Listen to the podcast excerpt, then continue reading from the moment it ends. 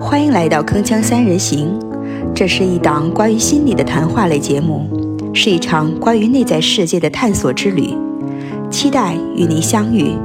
一起行走在成长的路上。大家好，我是主播静听小溪，欢迎来到《铿锵三人行》的第五期节目。本档节目的常驻嘉宾是冯爱莲，国家二级心理咨询师、非暴力沟通的实践者与分享者，新纪元心灵滋养中心创办者，擅长倾听陪伴、创伤疗愈、冲突调解。目前在当地医院从事住院患者的心理援助工作。欢迎房老师。嗯，你好，小溪。本期节目的客座嘉宾是景超，国家二级心理咨询师，团省委幺二三五五汶川地震心理志愿专家团成员，中科院心理所发展与教育专业在职博士、心理督导师，擅长青少年人际关系、情绪管理、危机干预。目前在当地企业从事 EAP 工作。欢迎景老师。好，谢谢。你好。嗯，那么今天呢，我们来谈一谈关于这个嗯中高考吧，因为看看这个时间点呢，就是马上到了中高考这么一个呃时间段哈，嗯，我们在这里看看能为这些学子们做些什么事情啊，如何呢，就是也为他们助力赋能，大家说好不好？嗯，好好，非常好。嗯，及时。因为前段时间呢，看到那个景老师有在这个呃课堂上走进我们的这个课堂，跟给学生们做一些这个考前的一些嗯心理工作，是吗？嗯。呃，能简单给我们说一说为什么要做这个事情？嗯，好。嗯，因为每年一到中高考，嗯就是很多孩子呢来到我们的工作室，嗯来做做一些咨询，嗯来减压，啊、也是一个机缘吧。嗯，他们学校嗯的有关老师，嗯、给我们安排安排了一堂这样的课，给高中生啊，嗯就是做一些心理减压、心理赋能的呃一些课程。嗯啊，我们那个时候呢，也是集体通过备课，啊，通过呃开发了一一个这样的系列课程，嗯啊，重点呢是围绕嗯孩子们面临着学习，还有一些呃自我期待，以以及来自父母各方面的一些压力，嗯我们研发了一些叫心理减压小妙招， 嗯啊，然后现场呢教这些学生们一起做一下，嗯啊，通过这些小妙招呢，也是帮助这些学生能嗯、呃学会自助，啊，嗯学会在自己有压力的时候能为自己去减压，能为自己去赋能，以更好的呃状态提高这个学习效率。嗯，就是说你到学校里把你们研究出来的这些比较实用的这种研究成果来跟学生们啊一块儿分享，是这样吗？是，嗯，嗯，那我想问一下，你跟学生们在一起的时候，你的真实的感觉是怎么样的呢？嗯嗯，我首先感觉到这帮学生他们那个状态真的是感染了我。嗯啊、尤其是我们走进这个呃他课堂的时候，学生的那种热情，呃，那种渴望的眼神，啊、真的嗯呃让我特别感动。嗯、甚至他们内心的那种嗯表达那种感谢之之情吧，也是震撼了我。嗯嗯，呃，看到这帮学生们在这个每天，嗯、在这种紧张的学习状态下，嗯、通过我们这个压力赋能，啊、让孩子们放松一些，啊、真的很受他们的欢迎。嗯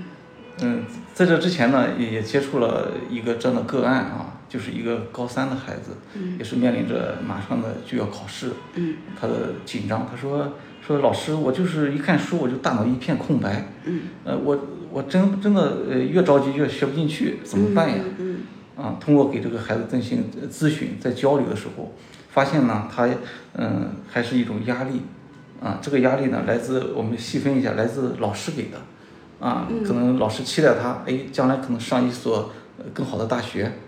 还有父母给的，啊，尽管父母说，呃其实你考多少，呃嗯，不要紧，啊，我们会支持你的，但是反而这也给我造成了很大的压力，再一个呢，就是自己给的，啊，他对自我的那种期待期望值比较高一些，嗯，啊，他本身就是一个呃好学上进啊不甘落后的一个一个优秀的孩子，嗯，可是这三方面的压力呢，导致了他呃越到临近考试，嗯，他他就内心的焦虑感就越强，嗯，啊，通过咨询也让他教了他一些放松的技巧和方法，嗯，啊，这个孩子嗯呃，上次来电话说已经很很平静的去面对考试了，嗯嗯，尽管还是有一些小小的压力嗯啊，但是说这些压力的已经不会再影响到他他的发嗯挥，嗯，就是在可承受范围之内的一个压力。是那我们只要提到考试呢，可能就离不开就是说这个压力这个词哈、那么我这里面呢，也想跟两位老师就是说探讨一下，那么就是怎么看待这个压力啊、就是从心理学的视角也好，从现实社会当中的那个视角也好呢，嗯、就是跟我们说科普一下，聊一聊这个压力这方面的一些情况，嗯，好吗？房老师，你先说一下吧。 嗯，我知道您孩子很优秀，这可以分享一下您的经验啊。呃，哦，这一下出来两个主题哈，一个是说谈谈对压力的认识，另一个就是我自己的一些经验，是吧？那我先就咱们按先后顺序吧，我先呃说一下小西说的这个关于压力的一个认知哈。嗯嗯，其实我觉得压力呢，它本身可能本身其实没有谁说给到了我们压力，而是我们对于别人的那些语言呀，或者那些眼神啊、动作、行为，我们赋予了一些什么样的意义，我们自己是怎么认知的，我感觉到这个才成为一个压力，才能够那个东西才能够成为压力。也就是说，其实别人说什么做什么，不论是社会啊，还是老师还是家长，有怎样的期望，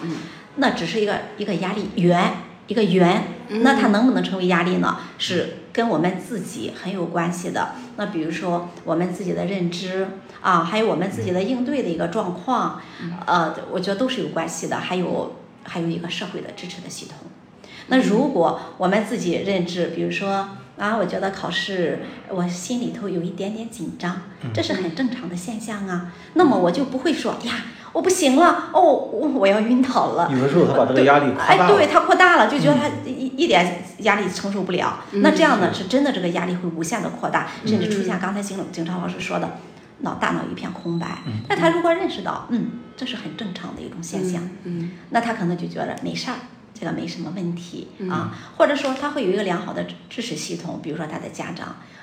就是家长自己的态度，其实我觉得对孩子是很很重要的，很有影响的。嗯说家长是很淡定的、很坦然的，那么孩子也就觉得这个事情没什么问题啊。当然，孩子自己的一些应对方式呀，这也很有关系的。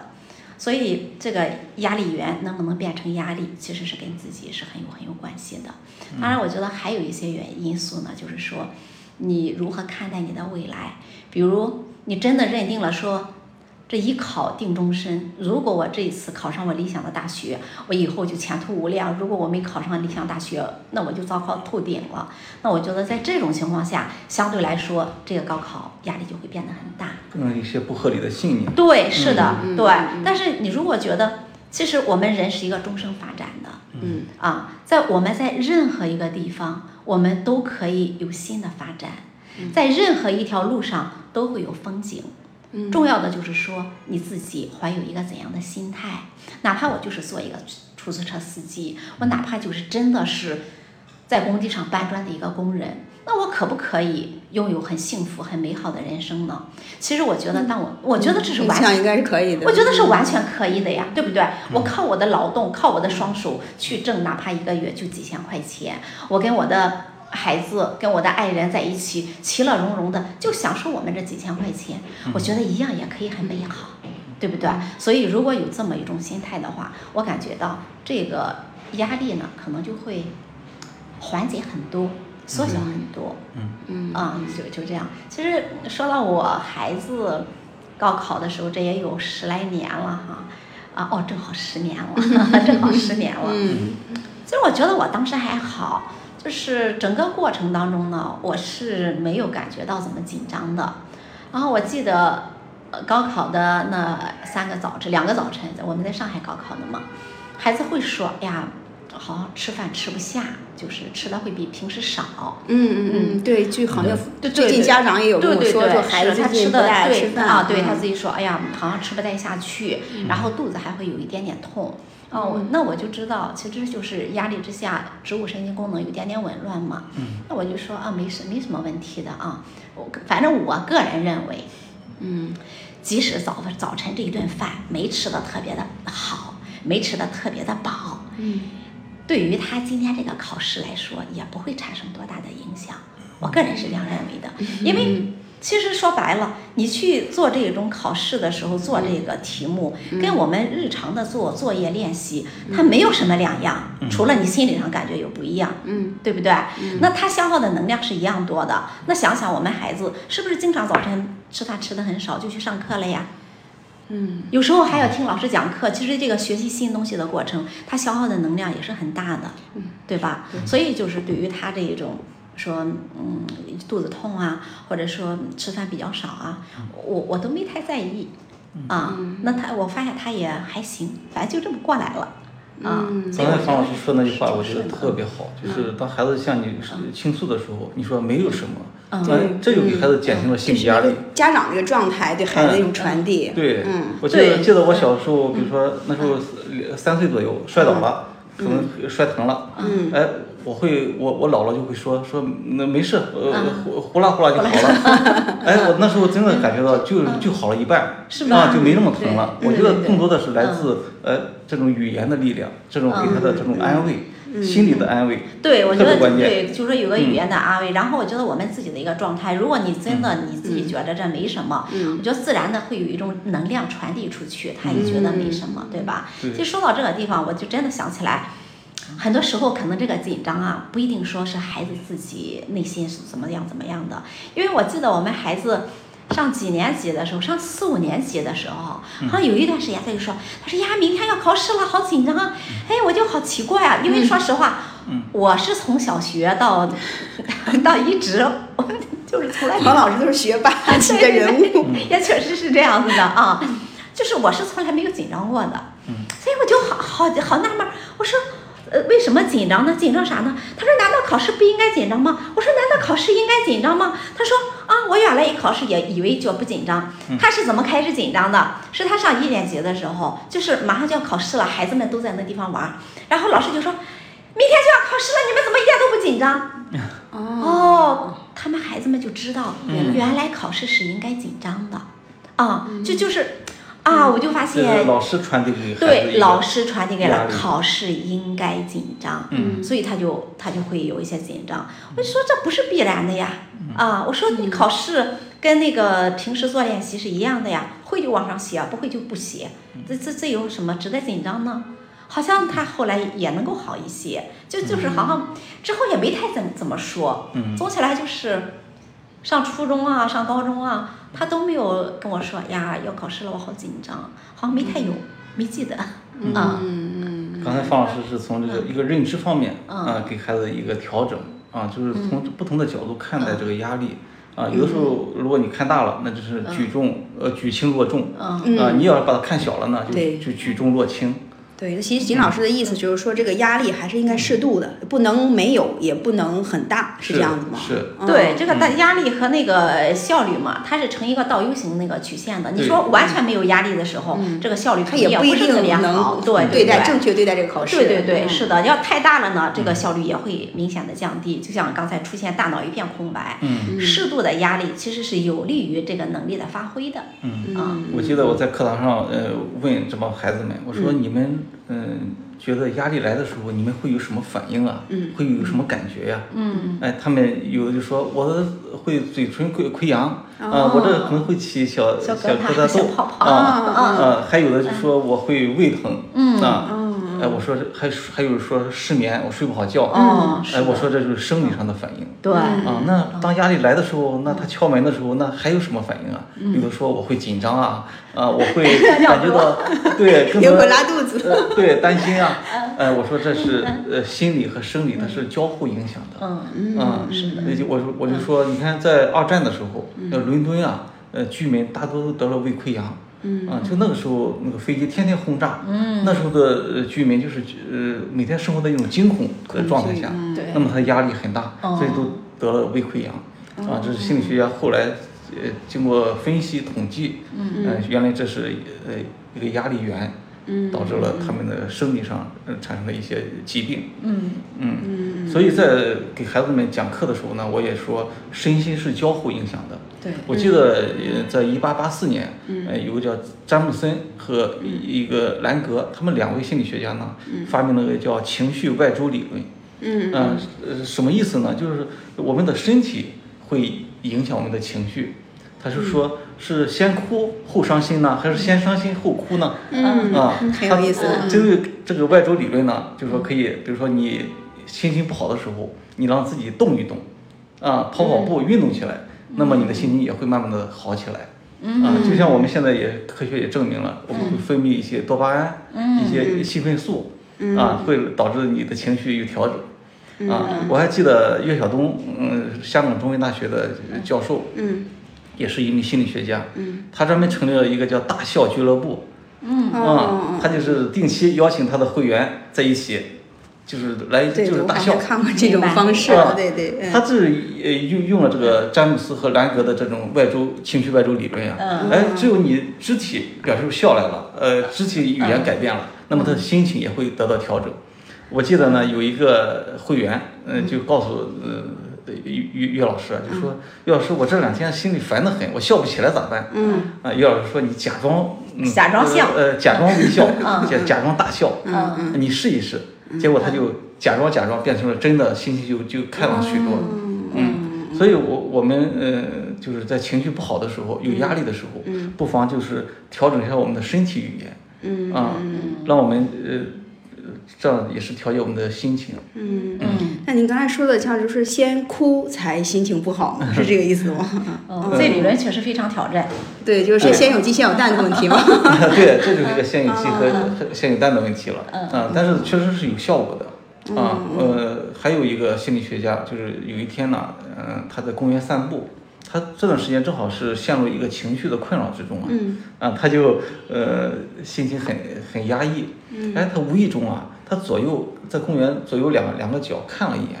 哎，他突然感觉到内心马上平静下来了。嗯嗯，他根据这个原理，他发明了一个叫呃叫交互呃身心交互理论，就是你看的过程中，你左右眼呃转的过程中啊，你的左右脑是贯通的。啊，当我们陷入一个情绪一个状态的时候，陷入一个压力的状态的时候，我们左右脑是是各自为战的。嗯，哎，他通过这个左右眼眼球左右转的是过程中呢，嗯，他贯穿了他的左脑和右脑。我们知道我们的左脑是逻辑和思维，嗯，右脑是图像，嗯、呃情绪形象思维。 是的，当你贯通的时候呢，那你就会达到一种心理的一种平静。嗯根据这个原理，我前几年我专门 做了一个发明，嗯、呃，申请了国家的一个实用新型专利，嗯，叫快速眼动治疗仪。哦快速眼动治疗仪，当戴上这个这个眼眼镜之后啊，你职工可以自己操作，嗯啊，就是它里边有有绿的光点，然后左右左右，眼睛左右摆动十二次，嗯啊，也是有效调整你的情绪，嗯缓解你的压力，啊，因为我们单位职工是在海海上在平台工作，啊，呃有的时候一刮大风嗯下不来，嗯他们内心就就陷入了一种压抑、一种嗯、呃、这种焦虑的情绪状态。嗯啊、这种方式就戴上那个之后，他会很快的把情绪平稳住。嗯，所以在这个课堂上，我也教给孩子们，哦哎，如果你有压力大的时候，你不妨就是左右看一下，呃，但是头不要摆动，眼珠嗯左右眼珠左右动嗯啊、转十二下，啊、那这个速度呢？速度要呃不要太快，嗯、按你的节奏要有节奏，嗯左右左右这样摆动，啊、很快就能就缓像解钟你的摆压一力样嘛是是。这个是要每天做还是说怎样的？你当有压力的时候，哦你就可以做一做，哦你可以睁着眼睛，也可以闭着眼睛，哎、效果是一样的。哦，睁着眼睛和闭着眼睛都可以。对哎，我觉得这个非常简单，可可以很简单呃很嗯对简给单大家可很以像详细介绍的详细一些。比如说是一次就做一组就够了，还是说可以多做几组呀？这个呃，这个多多做几组也可以、嗯哦嗯啊。你要觉得这种压力，它这这种情绪焦虑啊，会像抛物线一样是逐渐降低的。嗯啊，你做的过程中，其实就是在缓解你的焦虑情绪。嗯嗯对，我觉得这个好，也不需要去认知嗯啊，也不需要去想象，直还接做嗯还还有一个方法，就是教大家仰头四十五度看看天花板。嗯，嗯，咱们都知道，呃，李白有一首诗叫“举头望明月”。对嗯对，低头思故乡。当我们低下头的时候，你可以感觉不一样，我们会有一嗯些呃忧愁，我们的内心会感觉到，呃，会有种压抑。哦啊、当我们仰头四十五度角看一一回天花板，或者是在外面看一下天空的时候，嗯那我们的内心就会产生一些呃呃平静。嗯嗯，我给问大家，我说为什么有些教堂、有些寺庙修得这么宏伟壮丽？嗯当你走进去之后，嗯你仰头看的时候，你什么感受？哇，这帮学生们就说：“哇，我就感觉到特别的呃宁静，心里特别的神圣。”嗯哎，我说这也是有有跟脑科学呃专家已经研究过了。当我们仰头的时候，我们大脑会分泌一个呃一个就是激素，嗯啊、会让我们产生一种嗯、平静的状态，啊、哦，这所以这也是很简单有效的一个方法。真的真的哦是这这个样方法很好，嗯对对这对，这个需要看多久多长时间吗？这个时间呃不限啊，就是看就行了对啊对，嗯嗯、所以这些基本的简单的呃方法呢，教给孩子们，让他们嗯、就是面对压力，嗯、或者是一些不良的情绪的时候，嗯，能有效的去帮助自己。嗯，真的挺棒，嗯那我能稍微总结一下吗？哈，就是说，呃，刚刚景老师讲的，呃，首先呢，就是同学们要觉察自己的这个压力，就是一些信号，比如说脸上起痘啦，然后有肚子疼啊、胃痛啊等等这些身体的信号，是哎，你警觉一下，好像是呃压力来找我了，啊，那么我们应该怎么做呢？刚才景老师提到了，就是这个呃眼球动一动，这这这个呃小妙招 啊，嗯然后还有这个仰仰头四十五度这样一个、一个小妙招，是吧？嗯，对，非常好。嗯呃呃还还有呃可以转一转，刚才是转眼睛啊，嗯转啊一转，转一转我们呃动一动呢，还可以就是呃运动啊运动比如嗯嗯说动一动呢，我说你可以想象你的左脚的大拇指头，把你的嗯意念放在那里，动动你的左脚的大拇指头。啊，嗯然后再动动二拇指头，依次把你的五个脚趾头动一下，嗯，然后你呃再抓抓地，嗯嗯啊，这是是什么原理呢？就是让他的身体，呃，跟地面有个接触，呃让他情绪就是呃那种焦虑的情绪啊，可以专注在身体上。这也是嗯呃詹姆斯和兰格的理论嗯的一一个应一用个应用。嗯嗯嗯就是我们一定从身体出发，去来调节自己的身体，身体平静了，那我们的情绪、心呃心理状态也会达到一个平稳的状态。哦，那就是说你身体的不舒服呀，它只是一个信号。当你接收到信号之后呢，就说不要过多的停留在你，比如说胃疼啊，我要吃药啊，或者我要是是改变胃疼的一个状况，它就是说提示你有可能是你的这个压力过载了哈、压力比较大了。那么就是用刚才说的这几种方式来转移注意力，通过调整压力。然后来调整他的这种情绪状况，进而调整这种身体的变化，是这样吗？是的，哦，嗯嗯，身心是交互影响的、啊。就像我们生病的时候，我们是不是心情也不可也也不好 啊？嗯那肯 定的，是吧？ 对对啊对，同样，我们呃心情不好的时候，我们身体也会有一也些会反有应。对，嗯，对，所以针对这个身心交互的这个原理，我嗯们就可以多呃带着孩子们做一些这样的简单的一些一些调整嗯调试方法，一些小小小的活动。嗯啊，这是还有一个认知方面的调整。嗯啊，比如说压力是好事还是坏事呢？嗯啊，在课堂上我也经常嗯、呃把这个问题抛给学生们。嗯啊，有的学生呃呃就觉得是好事。你看，有有了压力，我就觉得有动力了。我觉得这个压力呢，会让我逼着我去好好去学习，取得一个好的成绩。嗯啊，但是有的同学就会觉得有呃压力不好，那、嗯压力来了影响我睡觉，呃影响我吃饭，啊 影影响我的胃 口，嗯啊，其实说压力是没有好和坏的，嗯刚才房老师也说到了，就是我们是如何去看它，看这个压力才是嗯最关键的、最重要的。嗯，所以针对这一个呃问题呢，我说当压力来的时候，我们不妨对他说三个字：嗯，太好了，太好了。两个太好了，嗯呃呃，六个字啊， 啊，太好了，太好了，而且要加重语气语气，啊，就是我们要欢迎他，他来到我身上，来到我身边，嗯呃，就说现在就是我们的注意力在哪，可能我们的能量就会在哪里，啊，所以我们当说太好了的时候，那么我们会看到压力给我们带来一些正性的，呃，一些反应，一些帮助，嗯，这是不是也是一种嗯无形中一种接纳啊？对，这个考试是 不可避免。对压力的一个接纳， 嗯啊嗯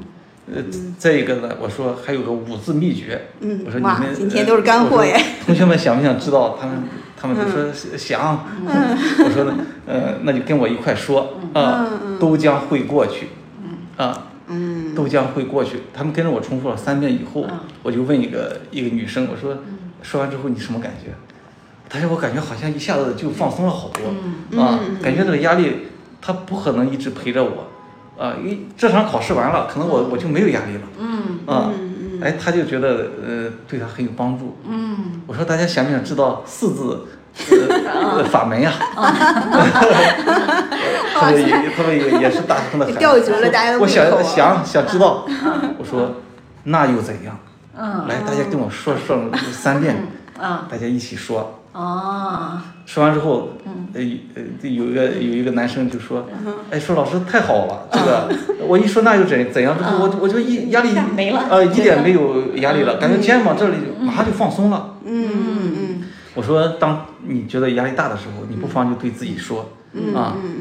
呃，六个字、五个字、四个字，嗯，都可以说，嗯对，对，呃，嗯我说想不想知道三个字的呃呃秘诀呀？嗯他说想他嗯们一样，大家这个学生们真的很爱学欢习，呼了对我都能啊想象出来，可很好好奇奇，了很很对对很很有求知欲哈嗯。我说那三个字是对自己说，不要紧，嗯不要紧。嗯嗯嗯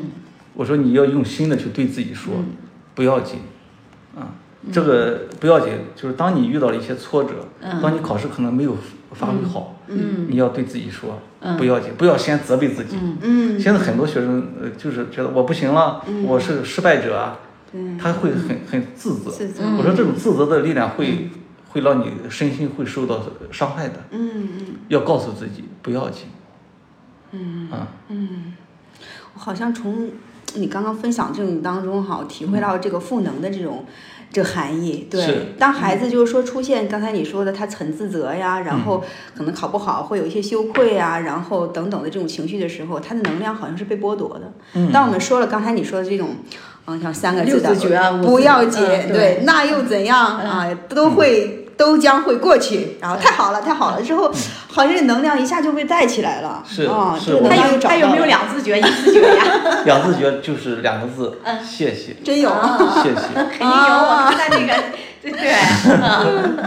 嗯，谢谢。嗯，但谢谢是指对谁说的呢？还可是以有对自己说，对自己说，嗯嗯，就对自己嗯你谢谢说谢谢的时候，你要看到了自己的努力，嗯呃，自己在这个过程中，嗯你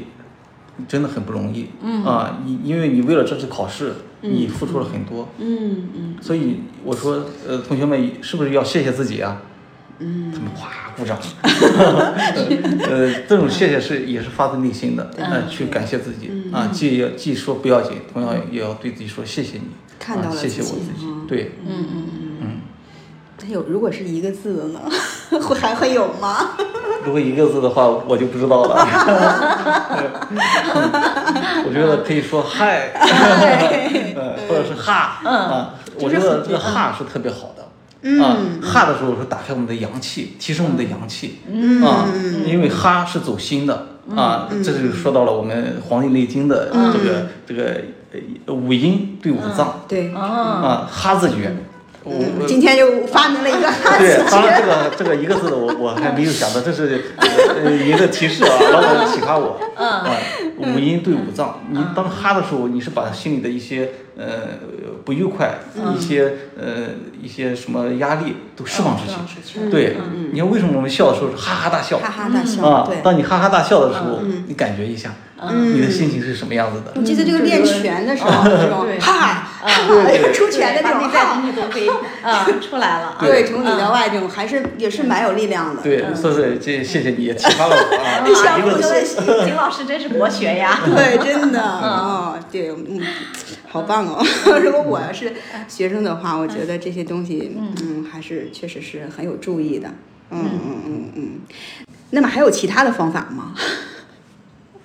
好担心啊！其他方面，我觉得就是家长的嗯一些自我的情绪稳定问题，啊嗯，特别重要。那刚才讲的就是说，从学生这个视角哈、嗯来怎么嗯样对待考试、理解考试啊。是嗯，那其实就是说，对于这些学生的家长们来讲，其实同样也是面临着一次大考。是是这样嗯有很多家长就是呃比孩子还要焦 虑。对，我我个人也是认为，家长的焦虑程度远远超过孩子。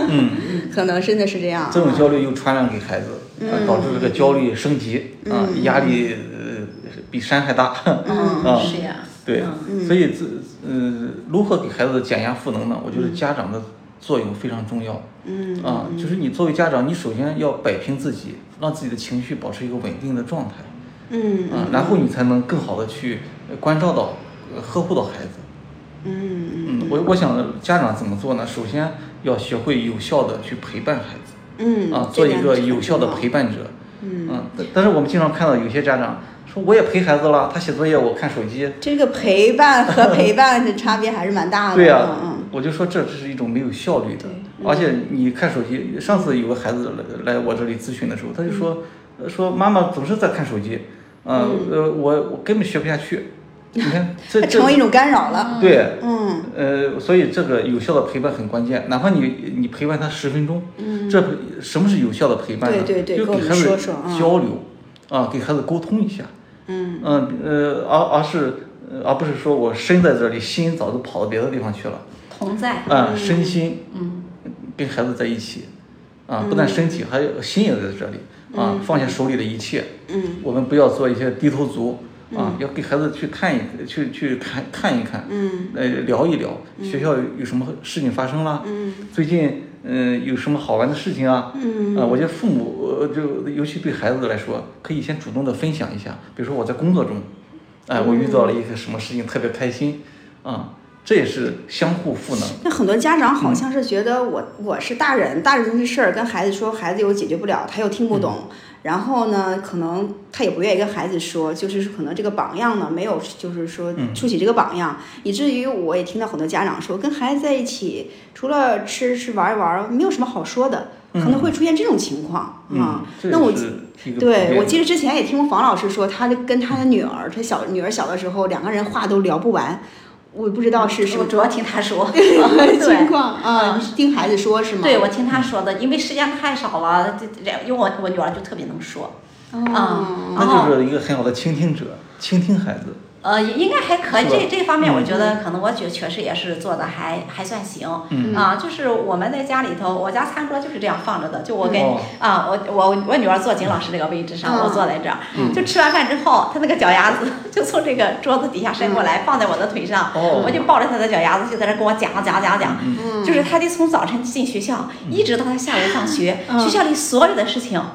她都得跟我讲一遍。哦，啊，就是我们常常是如何结束这个谈话的哈。他说，哎，我想想啊，还有什么事儿？哦，对对对对，还还有有嘟嘟嘟嘟嘟嘟说，啊，我想想还有什么事儿？哦，对对对对对，就是就是每每天可能得有两三次这样，甚至四五次这么一个，我想想还有啥事儿啊？他他他得说完了，好像他就很放松很了。安心了啊，对，去他做就作业，对，然后他就回他屋里头去写关上门写作业，我就开始洗碗什么之类的。这个整个晚上我也不会进他房间里面去看有有没有在偷偷的干什么事情啊，这个事情我我我都嗯我都没有做，所以以至于后来的时候，有一次我的同事就是就就我有另外两个同事，他们的孩子跟我孩子一个班嘛，嗯他们就说啊那个呃都学到哪个地方哪个地方了哈。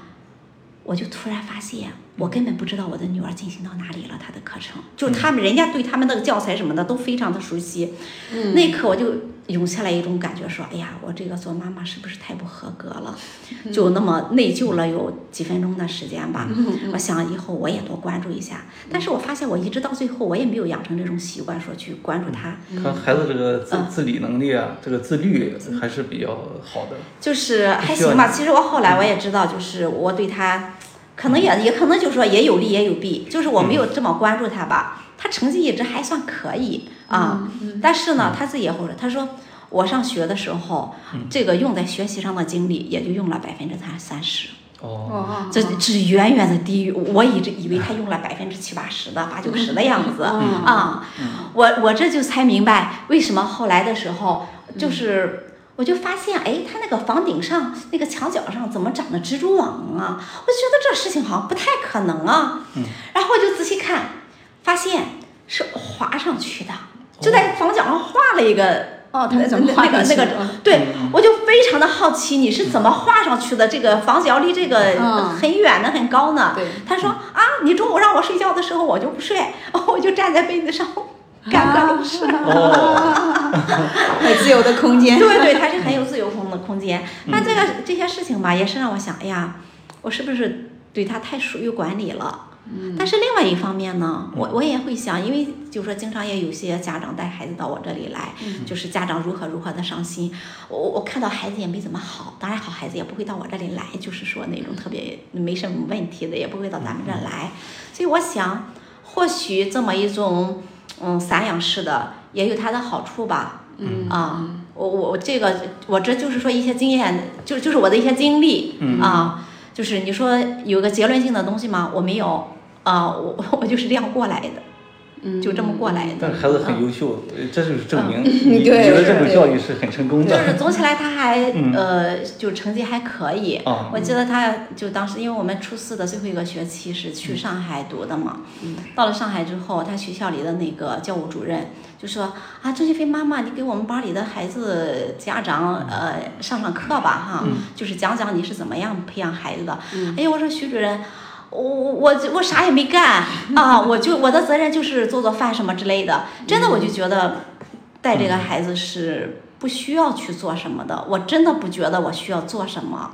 嗯啊，那刚才听房老师讲呢，我觉得你这个精华就在你女儿跟你聊天的时候，就是那个过程，我是有些好奇，就是说是你发生了什么？就是她在跟你说的时候，我记得我小时候经历，我很兴致勃勃的，就是回家跟我的家长就说，哎，我今天学校发生什么事情？我可能这个一件事儿。还还没开始说，还没等开始说，刚准备要说的时候，整这个兴头刚起来的时候，家长就说那个别说话，那个那个那个那个饭一会儿凉了，先吃饭，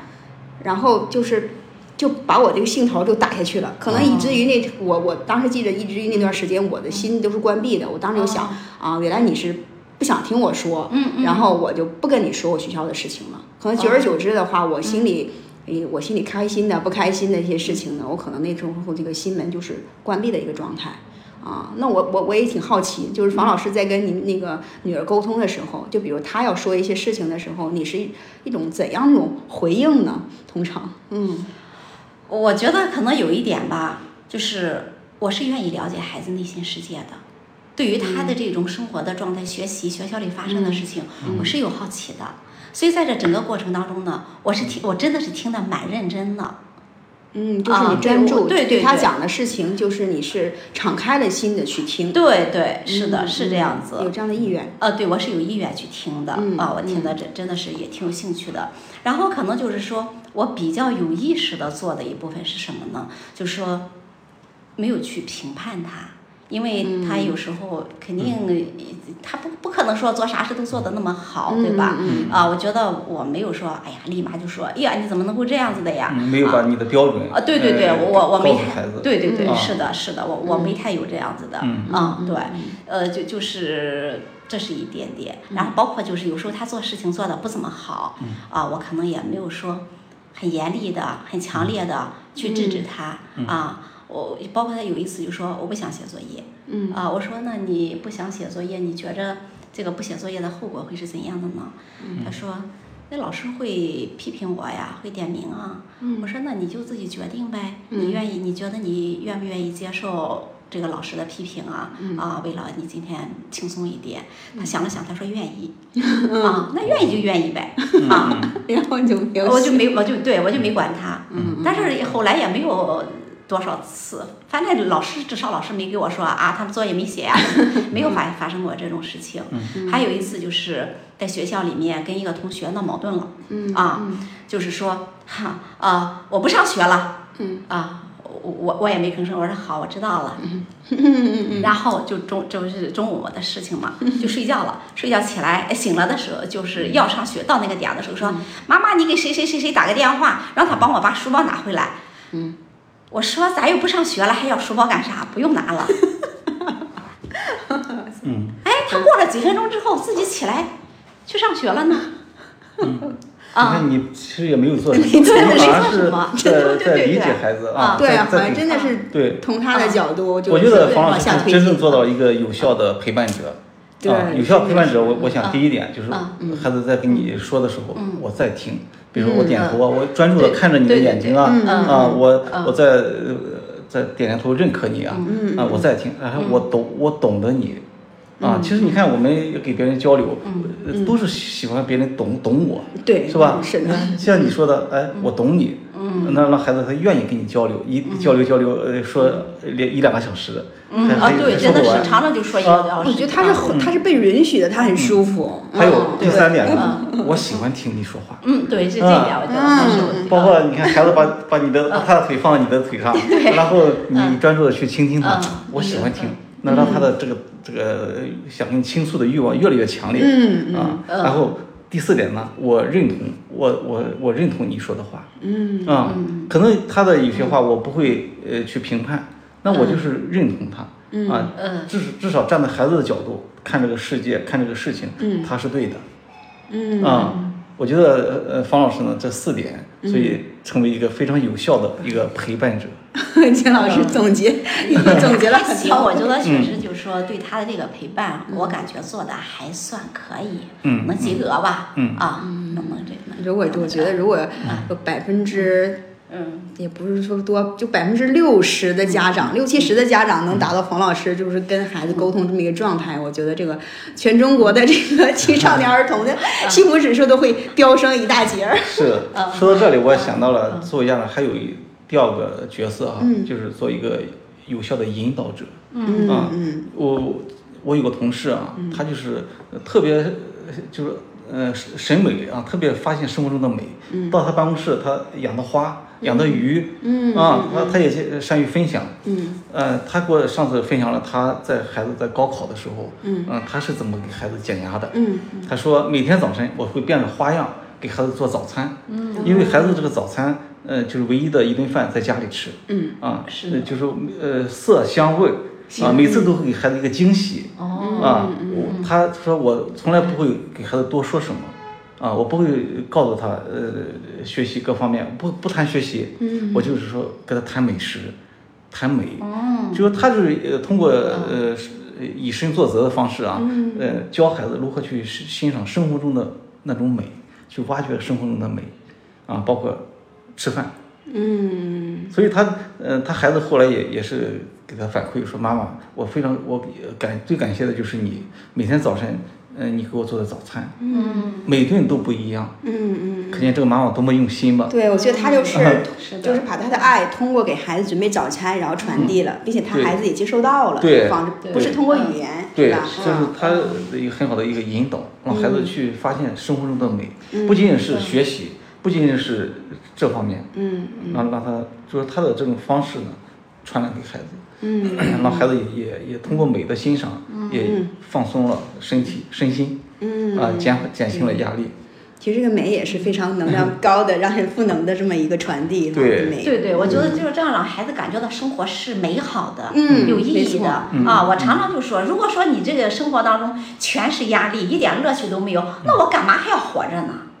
就是把他的注意力我们放在另一个角嗯度，而不是总是盯着他的压力、他的焦虑。我们多看，就像积极心理学嘛，积极心理学的视角就是多看到一些正性的嗯正向的东啊西、嗯积极的一面。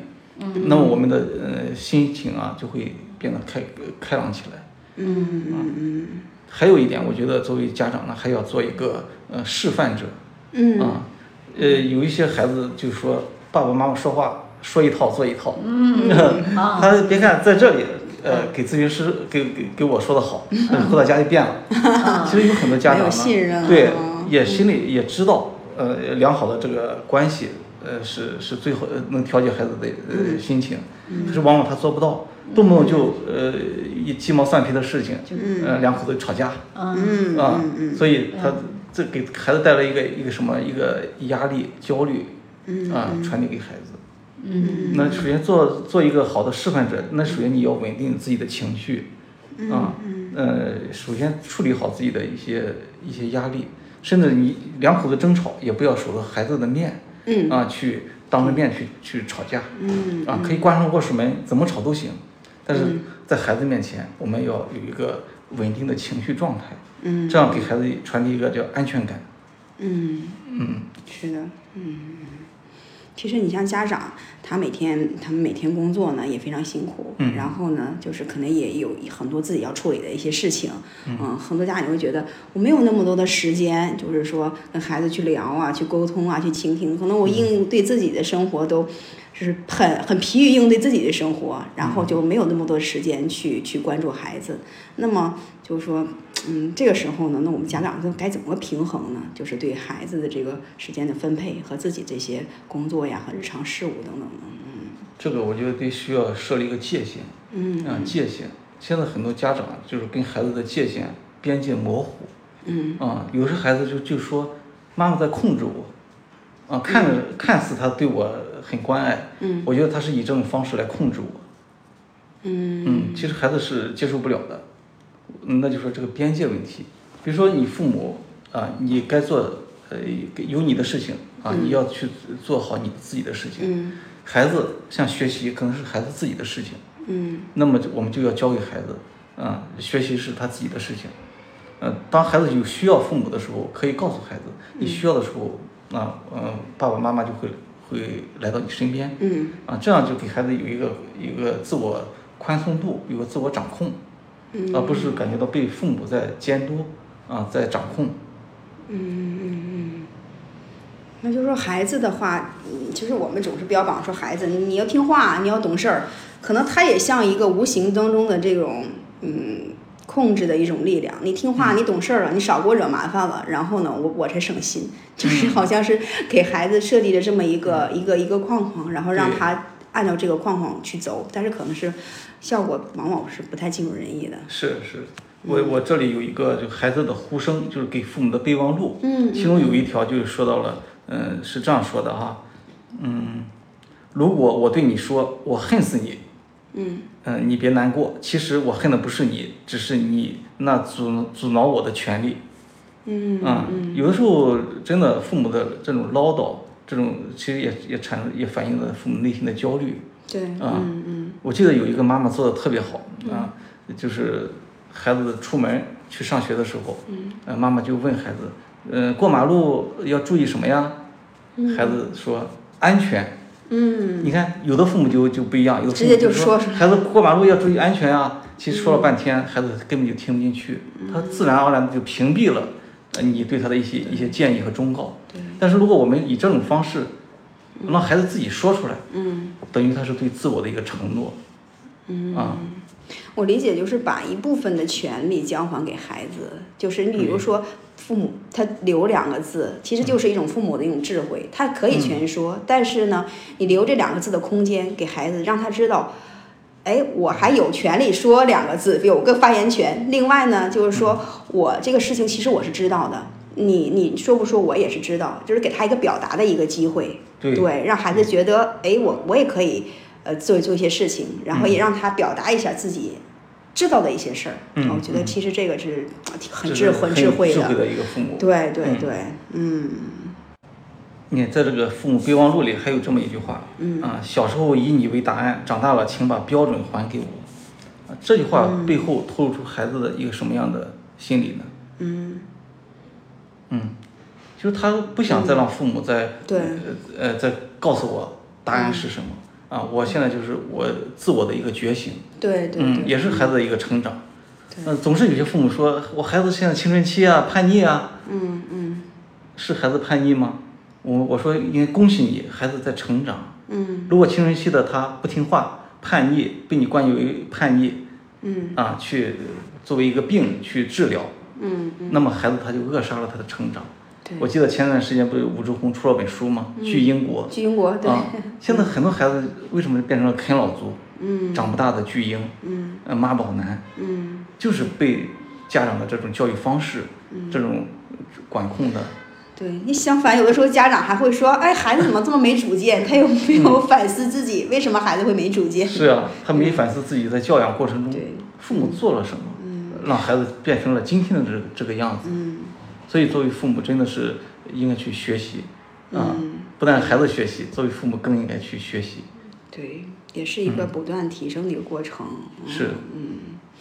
所以说这里面如果说呃在考试之前，这个父母他做好了自己的工作哈、就是嗯、内在的这种情绪的一个调整，然嗯后稳定了一个状态，然后呃，不仅通过语言，然后还有通过一些实际的行行为行动啊，嗯向孩子孩子这个传达这个一些呃平稳的一些信息啊，对建立一些自信心对啊，然后呢也。可以把这个生活中的点滴啊，就是说贯穿进来，可能嗯对孩子来讲也是一种很大的一种赋能。是，嗯嗯嗯，我觉得有些父母啊，呃真的还得有些话也要注意，嗯啊，就是有些话是是坚决不能说的，嗯，比如说有的父母就觉得，说你看我都为你付出了这么多，呃，辛辛苦苦、呃没白没黑的，嗯嗯那也好好像是呃在嗯欠我的，嗯你欠我的 啊，让孩子觉得内有内疚感，对，嗯嗯啊是的，，但有的父母想通过这种方式来让孩激励孩子学习，嗯但是这样呃歉疚、内疚感，甚至有有一种羞耻感，嗯那让孩子是一种负能量对，啊，并不有利于孩子去健康的成长。那么就是说，如果有些父母现在已经跟孩子的这种关系，可能就是说，呃，像刚才我讲的，孩子心门已经关闭了，不想跟父母讲内心的一些一些事情，那么也是考试在即，咱们说你你现建立这个关系可能比较紧张。那如果说这些孩子的话，他们心里有一些，嗯，这些担忧啊、困惑呀、你说他们该怎么办呢？嗯，那就说，当父母，嗯，千万不要注意第一点，不要过度用力，嗯、啊，就觉得好像关系，嗯、没没弄好，好嗯像好像是赶快在这个考试的这个节骨眼上，嗯，给孩子建立关系，过度对的对讨好他，对过度的关注他，嗯嗯嗯，过分用力的结果会是什么？反而你们的关系，嗯、是虚伪的、虚假的，让孩子感觉到这是不真实的爸爸妈妈。嗯啊，他就对你的信任度就会大大的增，呃，这这这个不信任度就会大大增加，嗯，呃，拉远你们的距离，所以那个时候，呃，就是关系呃那本身就不是很好的时候，我们不要过度的为了这次考试来去表现的特别积极，嗯，过分用力的结果会导致你们嗯更加疏远，更加疏离。我们这个时候作为父母，就是该做什么就做什么，嗯啊，呃，适度的关注一下可以，但我想这些孩子们是不是也可以像，就是像像景老师走进课堂的这些专业老师，以及他们自己的一些呃班主任呐、或者新任的一些客人老师啊，跟他们去去聊一聊，或者哪怕他身边的一些呃哥哥姐姐呀、叔叔阿姨呀，就是对他生活当中比较有帮助的这些人，跟他们去去倾诉一下，嗯，去交流一下，对他们是不是也会有很大的帮助？是是，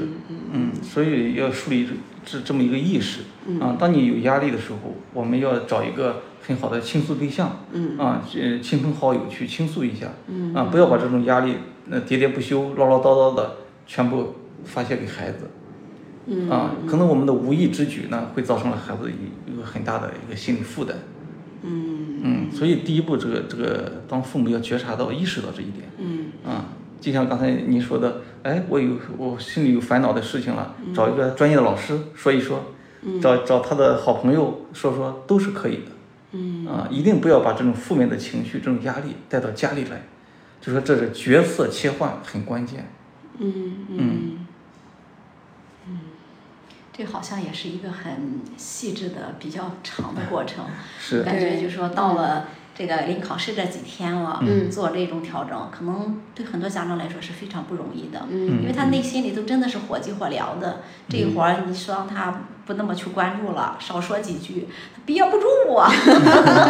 这也是现实问题。对对对，嗯所以我的个人的感觉就是，呃，我们在平时的时候呢，家长是需要去做这种成长的，嗯，嗯，是对。嗯，那么就是说，在考试这个时候呢，我们也是希望孩子能更加的专注哈、专注在考试上。可能这个时候再去想，哎呀，我未来哎考上哪个学校啊，或者是说对自己的未来有有多大的去改变呐、或者等等呀，就是决定我未来一生啊等等。可能这个时候，无论对孩子或家长来讲，可能相反也都是一种负担。和压力啊、可能这个时候呢，尤其像咱现在这个时间点儿，可能就是很快没几天，就是大家都要考试了啊。这个时候呢，可能我们就是希望把更多的这种注意力放在考试本身上啊，就是专注的考试，心无杂念。除了考试，其他的就是就不去想它了啊。那就是说，呃，看看两位老师，还有就是跟我们分享一些就是及时的能用的，就比如说一些呼吸方法呀，你比如说一些对睡眠的这种那个有注意的这种方式呢，就是临时我们这几天可以用的一些方式吗？给大家分享分享。嗯嗯，其实我关刚才觉得小七说的这个呼吸方法就挺好的，嗯啊，我自己也常常会用到这种方式，嗯比如说嗯，焦虑的时候、紧张的时候，嗯，那我就会稍微停一下，啊，然后把注意力放在呼吸上面，嗯啊，慢慢的去让意识去跟随自己的呼吸，嗯啊，我觉得很快好像那个心呢就能够平静下来，啊，嗯，你能简单跟我们就说怎么操作吗？可能有一些这种家长或学生，他之前没有做过这方面的哦练习的话，嗯我们能不能就是从从这里面稍微演示一下，让他们知道怎么做具 体的？啊，好的，嗯我一般是这样子的，就是说，呃，我首先呢，我会有意识的把注意力收回到身体上来，嗯有意识的把大脑里的想法去放掉，嗯，啊，就说先不去考虑一些事情，有意识的去这样做，嗯，就什么都不想，暂时。对对，暂时的，其实那不是特不是特别容易的一件事情。当然，你就会随时发现，哎呀，我又跑掉了，又跑掉了，那跑了也也没没有关系，系哎，对，嗯跑了就及时回来就可以了。嗯啊，然后呢，我会从觉察这个气息气体嗯从进入鼻腔，然后进入气道，然后你会感觉到胸腔是扩张的，腹部是扩张的，嗯就去体会这种扩张的感觉。就在这个地方有一点特别注意的是什么？去体会、去感觉，而不是去思考，不是说，嗯，从头脑里有个概念说啊，我吸进来气了啊，我的胸腔扩张了，不是这样的用大脑的概念去思考，而是真的是去进入到这种感觉里面去。嗯啊，就是跟着感觉在一起啊，然后呢，我就会感觉到，嗯，我的腹部开始往下落，胸腔开始往往里收，然后气体呼出来了，我会这样的跟随自己的呼吸，跟随一会儿，嗯，啊，就是看见你这个气进去，对然后你这个小腹就是鼓起来，对对对然后你是它的去小感觉小那腹个又对瘪下去，对对对对气又吐出去，这对样对对，是是这样子的，对，嗯啊嗯嗯这就是我我会用到这样一个方法，就是说当我紧张的时候，嗯有时候甚至可能几秒钟就都够，就是把注意力嗯往身体上一收，立马就会有很大的一个改变。然后这个方法呢，也可以用在睡前，就说在睡前的时候这样做几次深呼吸，我感觉到也是蛮棒的。那另外一个方法呢，就是说，嗯，这也是我在咨询当中经常会给给这个咨客去分享的，就是做这个肌肉的放嗯松。啊，在那个睡前的时候啊，可以从头到脚去完全的放松。有时候呢，我会把我的录音发给他们，有时候我也会告诉他们，喜马拉雅上面有很多这样的资源，嗯啊，就就你就听着这个去入睡，根据引导语，哎，对，啊跟着这一个引导一个部语，位的对，去放松，嗯啊，对对对，是的，啊，我说你自己录一个也可以，因为在这里会给他们做一个演示嘛，我说嗯你自己录一个也可以，现在这样都很方便，啊，就就是这样效。果还是很嗯很明显的。对，效果是非常明显的。因为我每次开课的时候，在课前我都会先做一个这样，我会带说啊，咱们做一个冥想静心，其实就是这么一个放松、啊。那大家就会感觉到真的，哎，我们本来脑子里是思绪思绪纷杂，嗯但是经过这么一个。几分钟，四五分钟、啊，长了就八分钟、十分钟的，他就会觉得，嗯，这个神识就收回来很多。就阻断了那些压力、那些纷扰的嗯对念头。对对对，我我感觉这个效果还是挺好的。嗯尤其是这种睡眠，我觉得对孩子来讲是非常非常重要的。对其实对家长也是这样的，因为对嗯焦虑可能引发刚才景老师讲了，有一些有一些睡不着觉的这种情况哈。那么其实我们都知道，睡睡着的时嗯候，大脑在整理你白天你学进去这些东西嗯啊，你接触的人事物啊，他们在给你整理归类。所以说，这种非常高质量的睡眠对人的整个这个状况就是非常有帮助的，尤其是对学生，他学习这些东西都通过他的睡眠时间来整合这些知识。嗯。其实还可以通过这个渐进式肌肉放松法，嗯啊，比如我经常教这些帮学生们，就攥紧你的双拳，嗯啊，绷紧你的上臂，啊，持续十秒钟，然后嗯然后然后再再松开，啊，连哦着做上五次，哎，他会感觉到很放松。嗯对这时候你的你的肩膀，呃，使劲用你的呃肩膀去嗯够你的耳垂，啊，使劲缩你的肩膀，啊两个嗯然一后起嗯保持十秒钟，然后再放下来。哎，大家做完之后感嗯呃觉到心也心情也也舒畅了，嗯、呃，这个肌肉一下子得到了一个一个立立马的放松，就是先先紧，让特技也很紧很紧很紧的，对然后再再突然的松我开。突然再松开，对然后就放，体对会一下对这种肌肉局部肌肉的一个收紧和是放松是那种感觉。对，因为就说有些人，你说直接让他放松，他完全不知道放松是什么感觉。对，是的，你看刚才你说跟感觉在一起，我有些人可能是对对对对嗯对感觉的这种体会还是有点难度的。对，是嗯这样子的，就让他做一个对比。哦，这是紧张的感觉，嗯哇，原来放松之后是这样的，松松的、嗯软软的、暖暖的，甚至感觉到哎有血液流动的那一种状态。嗯哦，他就知道哦，这是放松了，这是放松了，他嗯就会更加的了解这种感觉。对嗯，对，还有一个就是冥想法，嗯啊就是想想好事，想美事。啊，哦，我也给他们说，就是可以想一个你去旅游的一个名胜嗯风景的地方，嗯啊，呃，那在那里你会感到很放松，对啊可以。但是我说不要在上课的时候想，要不你就走神了，啊，大家也是哈哈一笑，啊，就是很有效，就是能让你很快的脱离这个当下的压力的这个情景，嗯啊，嗯让自己得到一个身心的放松。嗯啊，这是冥想法，还有可以想象就是去一个美丽的呃一个树林啊、海边呀、能啊，草原啊，草原呀、然能后让你放松的地方，对，你是可以在那里多待一会，啊，跟你的心、跟你自己多待一会，嗯啊，这也是比较有效的。嗯嗯嗯，好像就是通过这些放松啊和也美好的事情，就是给自己赋能，嗯 给对自己对赋能。是嗯嗯嗯，呃，还有一点就是想再说呢，就是比如说设立心锚啊、我们都知道船有船锚啊、船锚是起什么作用呢？是固定呃船舶在海边在码头，嗯，起一个固定的作用。那个心锚是什么呢？就是呃，我也教给孩大家，就教给孩子们啊，就做一个这样的呃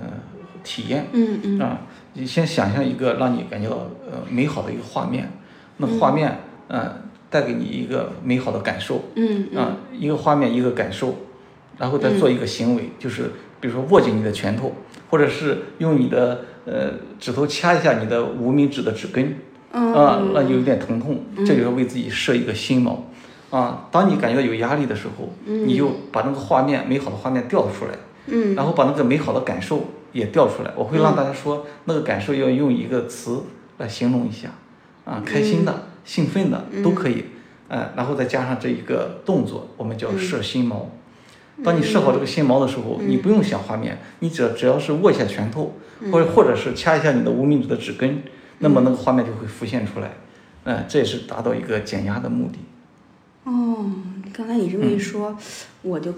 哎，这过程当中我就设了一个心锚，就是有一次我我出出去旅游，就是在一个海上，那特别美嘛，然后我就做了一个那个在。就飞滑翔艇、滑翔那样，这就是说，就是一个降落伞那种的，然后把我给扔到半空中，我就在那个空中看整个那种海湾，嗯对对对，然后在那边飞，虽然有有恐惧吧，但是那个景色真的太美了，哦我特别震撼。就刚才他一说美好的东西，我一下就想到了那个场景，嗯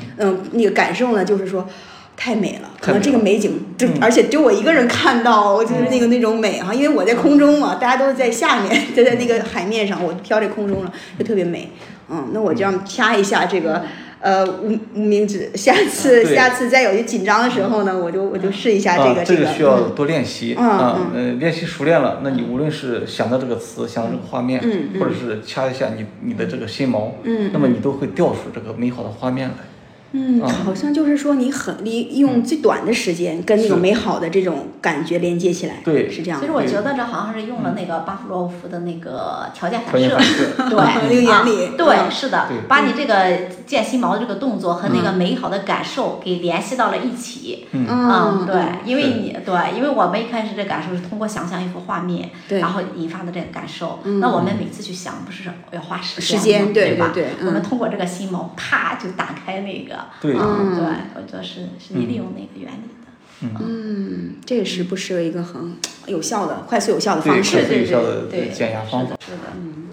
我这两天呢也是有一个感受哈，就是觉得好像是这个父母呢，就像是孩子的一款滤镜。呃，怎么说呢？就是这个滤镜，爱自拍的人肯定知道，我们拍那个照片儿，一看这个照片呢。呃美颜了，啊然后脸上的斑也没了，这皱纹也少了，然后变得特别漂亮。我觉得这家长有的时候呢，就是说他就像孩子的一款滤镜似的，因为孩子呢可能就是个他本人的情况，但是你不同的滤镜呈现出来孩子状态是不一样的。有些人他就通过这个滤镜之后就变得非常非常的漂亮，但有些滤镜呢，你拍出来之后还不如本人，就会很很很很很不好看。所以说，我觉得这个家长的话，可能他们的这个角色对孩子，就是他在审视自我的时候，就有这么一个滤镜的效果。嗯，那如果就是说我们跟孩子有效的沟通，很好的沟通呢，好像一个呃，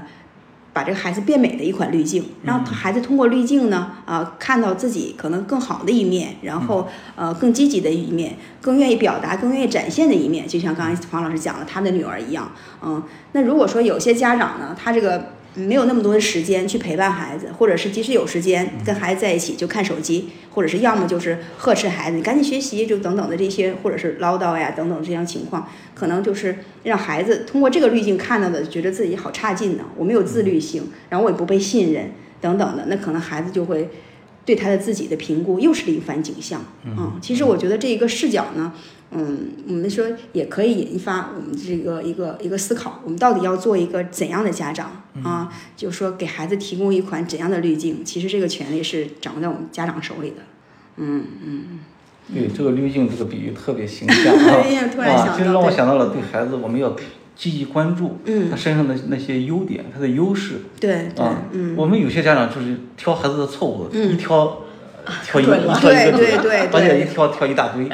我当我说你孩子有有哪些优点的时候，你夸夸孩子呗，嗯，没有他，就想不出来，绞尽脑汁可能想出一二。嗯嗯，就这为什么呢？就是这个滤镜，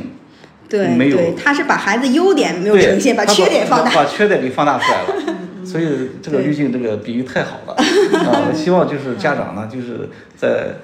呃孩子面前要多去欣赏他，嗯多去肯定他，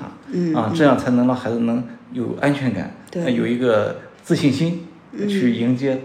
他的压力，迎接他的挑战。嗯嗯，其实真正给孩子赋能的这个最重要的人，其实真的是他的父母，他的是最身边最亲近的一个人。是的，对，嗯所以说这个时候呢，在面临大考呢，是考孩子的同时，嗯也是对我们父母的一次重大考验，也不失为一次父母成长的一个绝佳的一个机会。嗯，是的，是的，那我们也希望呢，能提供给大家一些呃角度吧，啊，让给大家有一些注意。嗯，